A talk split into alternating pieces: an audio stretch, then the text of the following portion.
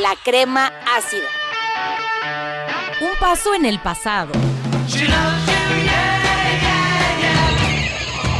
Uno en el presente. Uno en lo pesado. Otro en la serenidad. Empaparemos tus sentidos con una crema ácida. Es momento de escuchar la crema ácida. Iniciamos.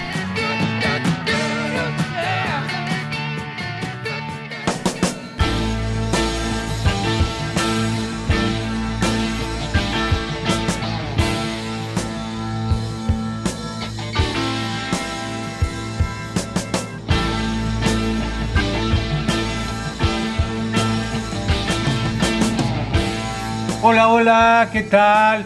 Este es su programa La Crema Ácida, el programa dedicado a la historia y a la música de rock de los años 60, 70 y muchos, muchos más.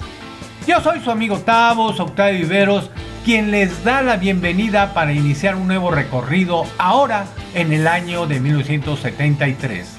Otro año dorado de la música de rock, todo lo que estaba en el aire, principalmente ya era solamente producto de la imaginación de la juventud, una juventud inquieta e imaginativa que querían seguir rompiendo moldes, es decir, crear nueva música. Y ya habían echado a volar la imaginación muchos, pero muchos de ellos, sí, algunos ya habían pasado la barrera de sus 30 años, pero aún así seguían buscando nuevas formas de expresarse. Y muchos niños que habían crecido con aquella incipiente música de los otrora jóvenes. En ese momento ya maduros, pues también habían crecido, ahora con una mente más abierta. Empezaremos nuestro recorrido por 1973 con quizás el más grandioso disco de rock que se haya creado, el famoso Dark Side of the Moon, de aquella imaginería inglesa del atribulado Roger Waters junto con sus compinches de viaje, David Gilmour, Nick Mason y Rick Wright. Así que démosle paso a Pink Floyd con una probadita, dos canciones de dicho disco producido en ese excelente año rock and rollero de 1973, llamadas Dinero y Nosotros y Ellos.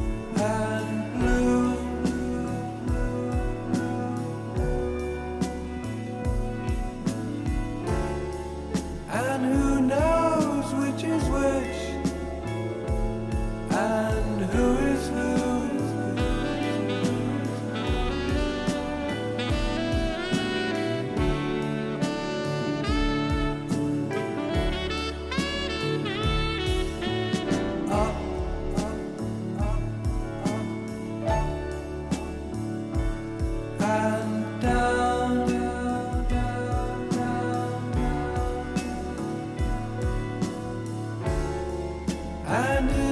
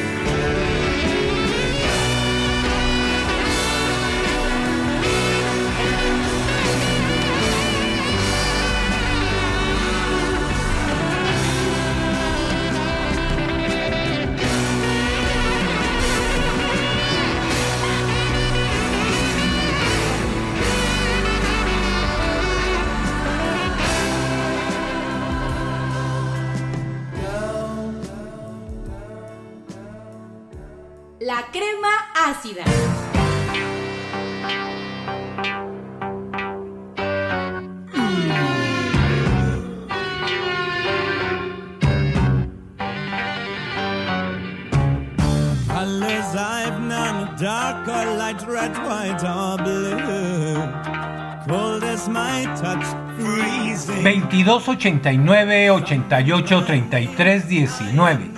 Ese es nuestro WhatsApp para que se comuniquen mandándonos sus mensajes con sus opiniones, sugerencias, críticas, peticiones o saludos. Todos son muy bien recibidos y leídos por un servidor, esperando complacerlos en las siguientes emisiones. Recuerden, 2289 88 Continuando con esta breve probadita del año de 1973, lo haremos con una obra como respuesta a la crítica recibida por su anterior disco, Tic Asabric, de 1972, al que se le consideró como obra conceptual. El señor de la flauta, Ian Anderson, decidió ahora sí hacer una obra bajo ese rótulo, editando en 1973 el disco A Passion Play.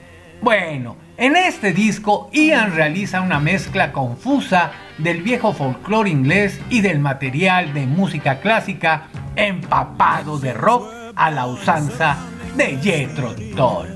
Complaciendo, espero, a nuestra amiga Vianey de Orizaba, esto es Jethro Tull con un extracto de dicho disco, una obra apasionada.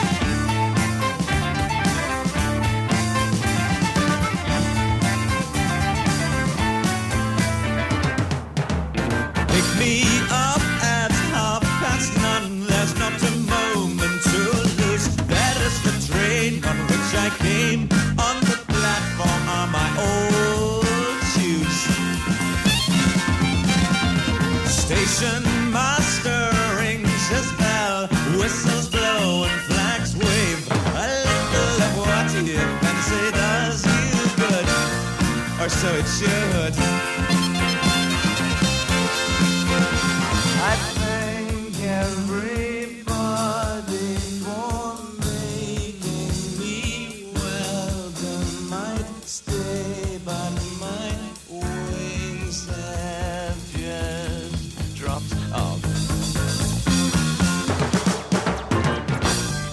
La crema ácida.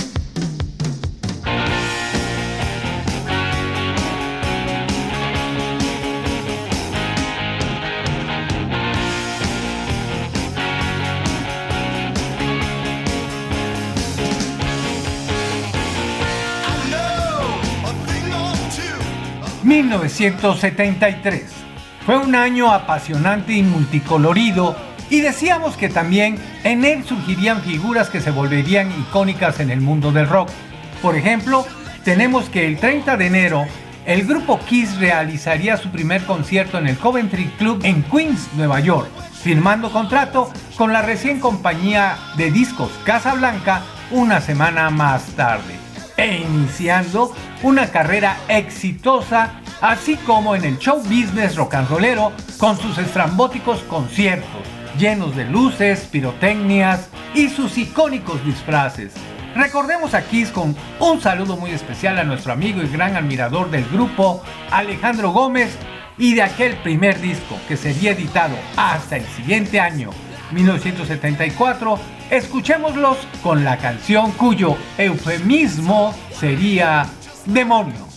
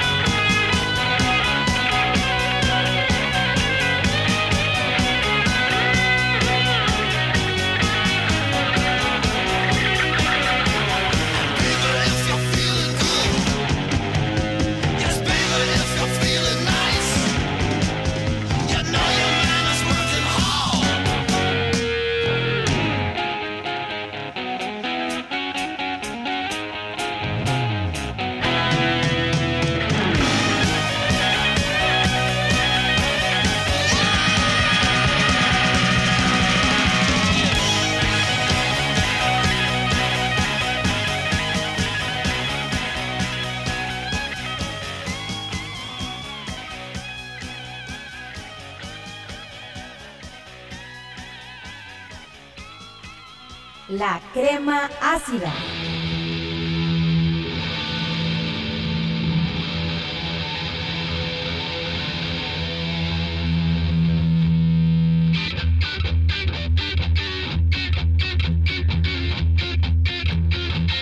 Bueno, por esta noche hemos llegado al final de este su programa, La Crema Ácida, el programa dedicado a la historia y a la música de rock de los años 60, 70 y muchos más. Yo soy su amigo Tavos, Octavio Viveros, apoyado por Federico Ríos, el pollo, el máster de los controles técnicos. Les agradezco su atención, esperando encontrarnos la siguiente semana para continuar este recorrido por el año de 1973. Mientras tanto, quedan en compañía de otro grandioso grupo de rock surgido en aquel año, Queen, con la canción Mantente Vivo. Muy buenas noches y que el rock los acompañe.